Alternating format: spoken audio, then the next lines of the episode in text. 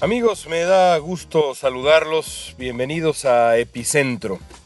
Bueno, pues aquí estamos, 10 de noviembre del 2016 y Donald Trump es el presidente de Estados Unidos. No solamente Donald Trump ha ganado la presidencia, sino que el Partido Republicano se ha quedado con el control del Congreso, es decir, el uh, electorado estadounidense, o por lo menos una mayoría del electorado estadounidense representado en el colegio electoral, porque el voto popular lo ganó Hillary Clinton, ha decidido entregarle el volante completo, el manubrio completo del carro, completo, recién lavado, nuevecito, a su disposición para Donald Trump y el Partido Republicano. En este epicentro hablamos muchas veces, sobre todo rumbo al final de la campaña, de cómo un triunfo de Donald Trump resultaba improbable, cómo un triunfo de Donald Trump implicaría una voltereta sin precedente alguno en la historia electoral de Estados Unidos. ¿Cómo sería la mayor sorpresa de la historia de la democracia occidental? Y eso fue exactamente lo que ocurrió. También explicamos, si mal no recuerdo, en el último epicentro de manera muy específica, pero también en el penúltimo epicentro, cuando hablábamos de las posibles razones por las que Donald Trump podía ganar la presidencia, que en efecto Trump tenía caminos improbables, pero no imposibles, para darle la vuelta a esto y ganar la presidencia de Estados Unidos. Explicamos, por ejemplo, cómo podía manifestarse un voto oculto que las encuestas simplemente no estaban registrando. Explicamos cómo era posible que un número considerable de votantes de Donald Trump que a la hora de ser entrevistados telefónicamente no aceptaran su respaldo por el candidato, a la hora buena, a la hora de votar, sufragaran por Trump. Explicamos también cómo buena parte de ese voto oculto podía ser el voto blanco, que si se presentaba en números eh, inéditos, que si crecía, podía representar un activo inmenso para la campaña de Trump y un reto también enorme para la campaña de Clinton que tendría que encontrar demográficos que compensaran esa, esa ventaja. Durante buena parte de la campaña, varias voces señalaban que era muy improbable que los votantes blancos, sobre todo los votantes blancos uh, sin educación uh, eh, superior, los votantes blancos rurales, eh, los famosos blue collar también, aquellos eh, que se dedican al trabajo industrial, se han dedicado al trabajo industrial, se presentaron a votar en números suficientes como para compensar lo que veían a su vez sería la ventaja de Hillary Clinton con los votantes afroamericanos, con los hispanos y con eh, los propios votantes blancos con educación universitaria, en fin. Pero nosotros explicamos aquí cómo era posible que ese diagnóstico estuviera equivocado y que, en efecto, el voto oculto de Donald Trump se presentara de pronto e impulsado por la ira, la indignación, el hartazgo, la antipolítica, el voto antisistema que ha impulsado tantos, uh, tantas elecciones últimamente, desde el Brexit hasta tantas otras, esa ola que está creciendo en el mundo, hiciera acto de presencia en Estados Unidos e inclinara la balanza de manera improbable, pero no imposible, por Donald Trump. También explicamos aquí, si mal no recuerdo, que Hillary Clinton necesitaba el apoyo de una serie de demográficos absolutamente fundamentales para ella, que tenían que presentarse a votar al menos con la misma fuerza y con la misma disciplina que mostraron con eh, Barack Obama en las elecciones del 2012. Entre ellos los afroamericanos y los hispanos, las mujeres, entre otros. Y lo cierto es que esos tres demográficos no votaron suficientemente por Hillary Clinton. Y al decir suficientemente, a lo que me refiero es que los números de los afroamericanos, los hispanos, las mujeres, no se inclinaron lo suficiente por Clinton como para compensar el inmenso apoyo que recibió Donald Trump en varias zonas del país de los votantes blancos, rurales, sin educación universitaria y los blue collar workers, los eh, trabajadores de la industria, de la manufactura y demás. El voto hispano, por ejemplo, le quedó a deber a Clinton. A mí me resulta muy notable que de acuerdo con los números que se tienen hasta ahora, las encuestas a boca de urna, que han resultado bastante precisas en las últimas elecciones, 29% de los hispanos votaron por Donald Trump. Eso es 2% más del número que votó por Mitt Romney en el 2012. Cuando si comparamos las posiciones de Romney y Trump en función de la agenda hispana, es de verdad como el cielo y el infierno. Y estoy hablando palabras mayores porque Mitt Romney tampoco se ayudó en lo más mínimo cuando en su tiempo habló de una autodeportación de la comunidad inmigrante indocumentada. Pero lo de Donald Trump, como sabemos, fue simplemente aberrante. Los eh, inmigrantes eh, hispanos fueron desde el principio mismo de su campaña el villano designado de la narrativa de Donald Trump. Que 29% de los hispanos haya votado por él es, para mí, poco menos que incomprensible. Con la excepción quizá del porcentaje aparentemente 48% de los cubanoamericanos en la Florida, la mayor parte de ellos, que detestan a Barack Obama por haber comenzado a abrir la relación con Cuba, haber comenzado ese deshielo que un porcentaje importante de cubanos considera una traición en la lucha contra el régimen de los hermanos Castro en Cuba. Ya si están en lo correcto o no es otro debate. Pero son números que impresionan los números hispanos. Menos hispanos, porcentualmente hablando, votaron por Hillary Clinton que por Barack Obama en el 2012 y eso era una receta para el desastre para Clinton. 29%, 26% perdón, de las mujeres, mujeres hispanas votaron por Donald Trump, 33% de los hombres hispanos. Son números de verdad notables.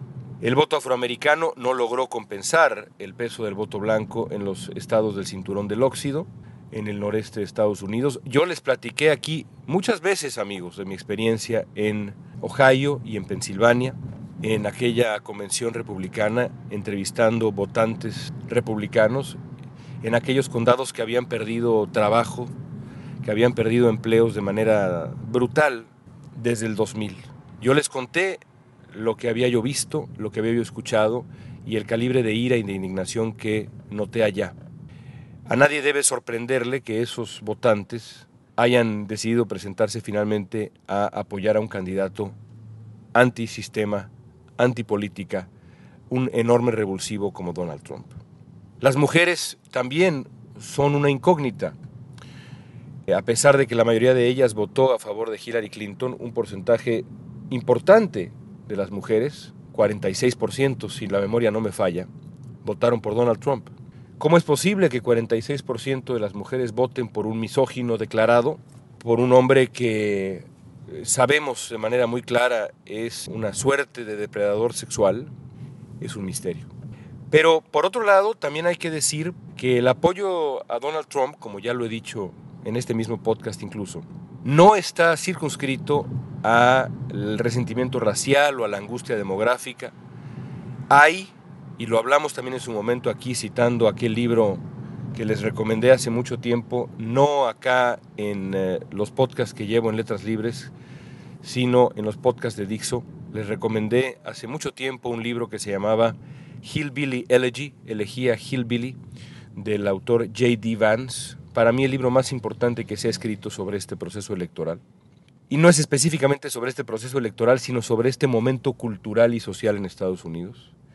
Es también un hecho que hay un Estados Unidos que nosotros, los que vivimos acá en las costas del país, las costas liberales del país, la burbuja liberal del país, no vemos o no vemos con claridad, o mucha gente no ve. Yo puedo decir que yo lo vi en Ohio y en Pensilvania, y por eso tengo alguna idea de qué habla J.D. Vance, pero mucha gente no lo ha visto. Los periodistas, muchos de, mis colegas ciertamente no lo han visto. Y el Partido Demócrata ciertamente tampoco lo ha visto. Eh, desde la Convención Demócrata también yo les platiqué y les dije cómo me sorprendía, según recuerdo, el tono universalmente optimista de la convención, que tenía razón de ser porque era un contraste frente al, al temor, al odio, al todo va mal de Donald Trump. Y sin embargo, ese optimismo absoluto de la Convención Demócrata también era artificial, porque en muchas zonas de Estados Unidos la cosa no va bien. Culturalmente, socialmente no va bien. La epidemia de la heroína está presente El desempleo, la pobreza, la marginación, la desesperanza, la angustia demográfica y cultural no es cualquier cosa en muchas zonas de Estados Unidos. Y por último también, como factor que también lo platicamos, la imagen de Hillary Clinton se vio afectada después de meses y meses y meses de ataques, cortesía de Bernie Sanders, se valía, Sanders estaba en su legítimo derecho de descalificar a su contrincante, pero las consecuencias son las que son. Y después Hillary Clinton, pues meses de ataques tratando de desprestigiarla, cortesía de su rival republicano, también en todo su derecho el señor Trump. Y finalmente yo creo un golpe, si no definitivo, sin duda alguna importante porque fue el hecho que marcó la narrativa final de la campaña, los últimos días de la campaña, y por eso esa última palabra debe haber resultado fundamental, quizá no para modificar las intenciones de voto, pero sí para desalentar a buena parte de los demográficos que Clinton necesitaba, el famoso escándalo de los correos electrónicos. Así que ocurrió lo improbable, ocurrió lo que parecía casi imposible, pero no imposible. Aquí lo dijimos con toda claridad también. No era igualmente probable un triunfo de Hillary Clinton que un triunfo de Donald Trump, como no era igualmente probable un triunfo, lo dijimos en su momento, de los cachorros de Chicago que de los indios de, Cleveland. Y sin embargo, los cachorros de Chicago consiguieron el milagro improbable, agónico, de darle la vuelta a esa desventaja 3 a 1 y son campeones del béisbol. Tenían las mismas eh, probabilidades, posibilidades, 25%, de acuerdo con el análisis estadístico, que tenía Donald Trump de ser presidente de Estados Unidos. Ambas cosas ocurrieron porque en la vida sucede lo improbable y ese es el negocio de nosotros los periodistas o debe serlo, el análisis y la reflexión alrededor de lo improbable. Quien no toma en cuenta lo improbable no está haciendo su trabajo. Yo me quedo tranquilo porque a pesar de que pensé que Hillary Clinton iba a ganar, lo mismo que pensó el noventa y tantos por ciento del planeta, ofrecimos aquí para ustedes un análisis que incluía lo improbable, la posibilidad de que esto que sucedió finalmente pasara. Y a otra cosa. La reflexión siguiente tiene que ser, ¿qué nos espera con Donald Trump?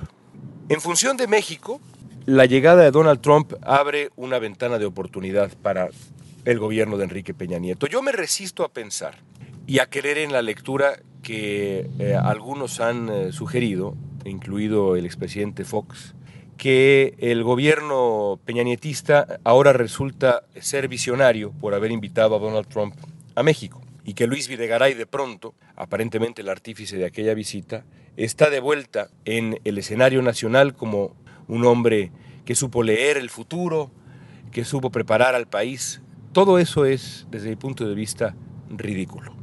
Cuando la historia se escriba de manera objetiva, la manera como el gobierno de México reaccionó primero ante la amenaza de Donald Trump como aspirante a la candidatura presidencial, luego la amenaza de Donald Trump como candidato presidencial republicano y finalmente como contendiente serio a la presidencia de Estados Unidos, será una historia sumamente crítica.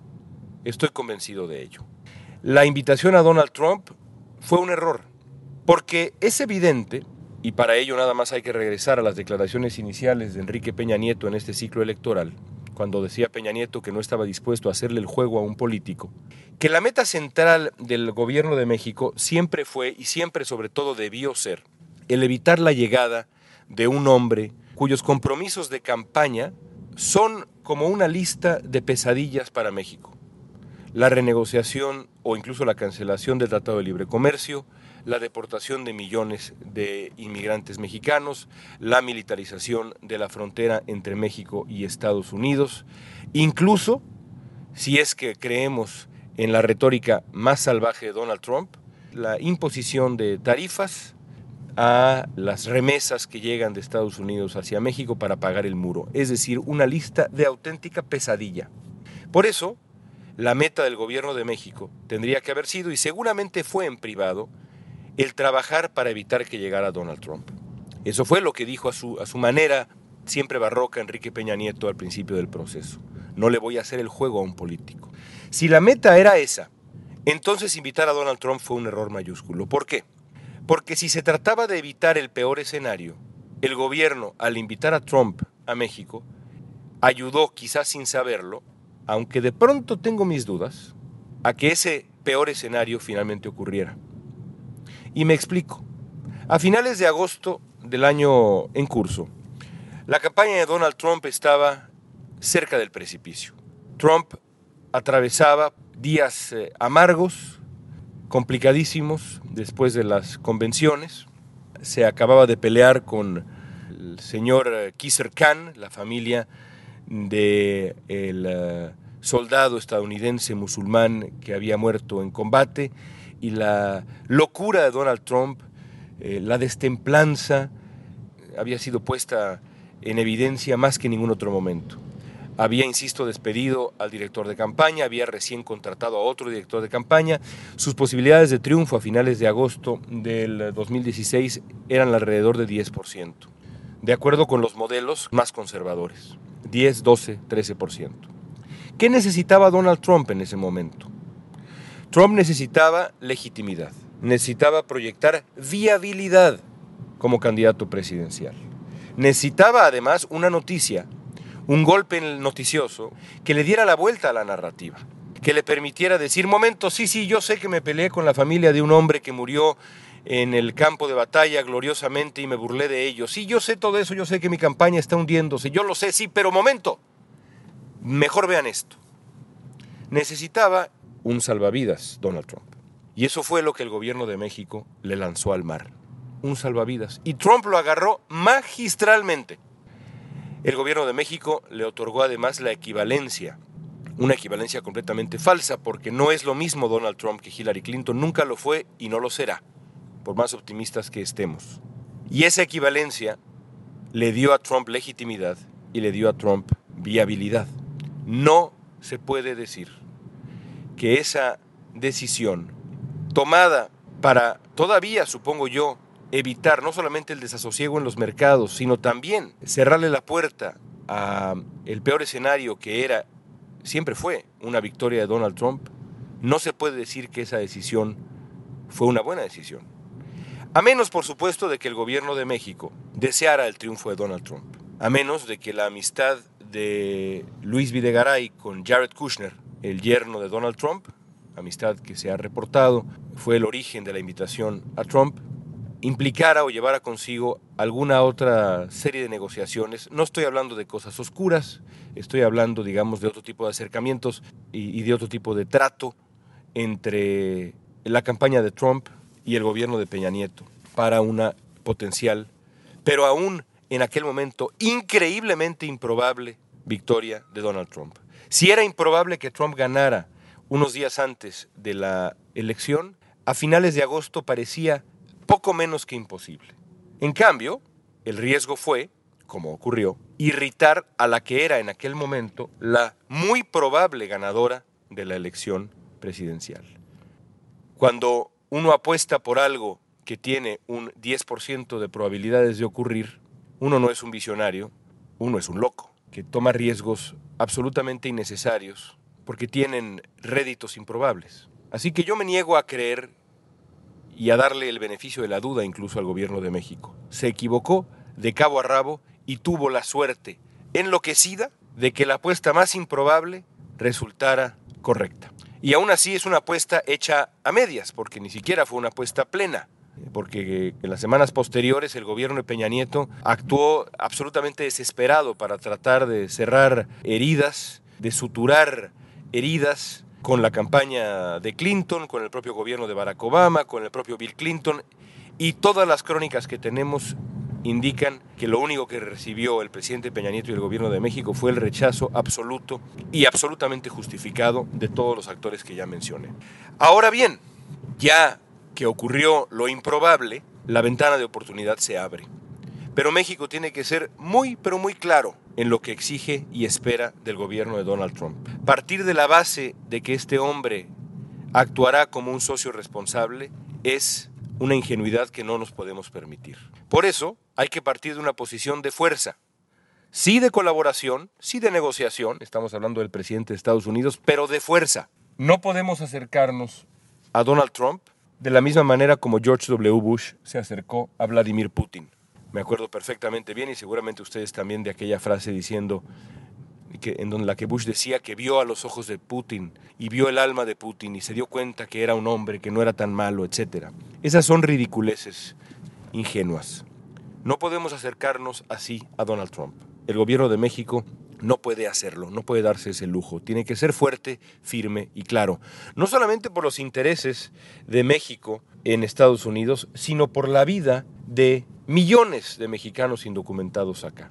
Cinco millones de mexicanos indocumentados acá y muchos, muchos millones más de mexicanos o de gente de origen mexicano en Estados Unidos que está, créanme ustedes, si ustedes escuchan esto desde México y no tienen la experiencia que uno tiene viviendo acá en la comunidad hispana, están aterrados, preocupados, alarmados y esperan, como esperaron desde el principio, que su gobierno se fije en ellos y los defienda. El presidente Peña Nieto se ha comprometido a que eso es lo que hará. Ya veremos si lo cumple. Tendrá muchas oportunidades de demostrarlo. Por último, amigos, quiero cerrar este epicentro imaginando el mejor escenario. Porque el peor escenario prefiero por ahora no imaginarlo. Y quiero imaginar el mejor escenario, por ejemplo, en cuanto a la reforma migratoria y en cuanto al propio Donald Trump. Hay algunos antecedentes de personas que parecían estar poco preparadas para los gobiernos que asumieron después y que ya en funciones no resultaron, digámoslo así, tan malas. Arnold Schwarzenegger, por ejemplo, cuando llegó al gobierno del enorme estado de California, parecía un eh, un neófito, era un neófito, un hombre sin ninguna experiencia, un hombre que iba a hundir esta enorme economía. Y sin embargo, al final, Schwarzenegger, que ganó la gobernatura como republicano, se moderó, se movió hacia el centro y terminó por gobernar con relativo éxito. No fue ni de lejos un desastre. Así que hay precedentes que indican que Donald Trump podría, en su mejor versión, no ser tan negativo para este país, para el mundo, para la comunidad hispana, Imagino, por ejemplo, un escenario en donde Trump y los republicanos se den cuenta de la enorme oportunidad que representaría el aprobar una reforma migratoria ahora que tienen el control del Congreso. No es tan descabellado pensarlo. Una reforma migratoria, por ejemplo, que incluyera, sí, nuevas e innecesarias medidas de seguridad en la frontera, no necesariamente el famoso muro, pero sí medidas de seguridad nuevas y severas en la frontera, pero al mismo tiempo una reforma migratoria que diera amparo a los millones de indocumentados en Estados Unidos y, ¿por qué no?, un camino a la ciudadanía. Para los republicanos sería además un golpe maestro, un golpe político maestro. Imagínense nada más la narrativa que surgiría de una reforma migratoria relativamente aceptable, no perfecta, pero relativamente aceptable, de un Congreso republicano. Hay quien me, diría, eso no va a ocurrir jamás, porque Donald Trump tiene que estar a la altura y tiene que responderle al electorado que lo eligió. Sí, pero un político hábil, con el capital político enorme que tiene Trump en este momento y el Partido Republicano también en el Congreso, podría venderle a su electorado un paquete que incluyera ciertas cosas del agrado de ese electorado tan severo que, que apoyó a Donald Trump, ese electorado nativista, y ciertas cosas que no fueran del agrado de ese electorado, pero que fueran necesarias para el Partido Republicano a futuro. Se requiere voluntad y capital político. Y yo no veo imposible que eso ocurra. Me parece improbable que eso ocurra, pero no imposible. Por supuesto, siempre existe el escenario contrario. Ese escenario contrario, en donde el uh, hombre que toma el poder en enero no es la mejor versión de Donald Trump, sino su peor versión, el eh, intolerante que es incapaz de dejar pasar una sola provocación, el hombre de piel delgada al que es posible provocar con un solo tuit y que ahora tendrá que aguantar la avalancha de críticas cotidiana que tiene que tolerar el presidente de Estados Unidos, este hombre iracundo, este hombre inculto, este hombre sin curiosidad alguna, presenta su peor versión al llegar a la Casa Blanca, ese escenario existe también. Pero prefiero por ahora, insisto, no considerarlo, no porque no crea que puede ocurrir, tristemente es, y a las pruebas hay que remitirse lo más probable, sino porque ya habrá momento de considerar esa posibilidad y en este momento lo que hay que tener, como le he dicho a mis televidentes, a la gente que hace el favor de seguirme acá en la comunidad hispana, lo que hay que tener por ahora es calma. porque también es cierto que no es lo mismo una promesa de campaña que la adopción de política pública. Hay que esperar y mantener los ojos bien abiertos.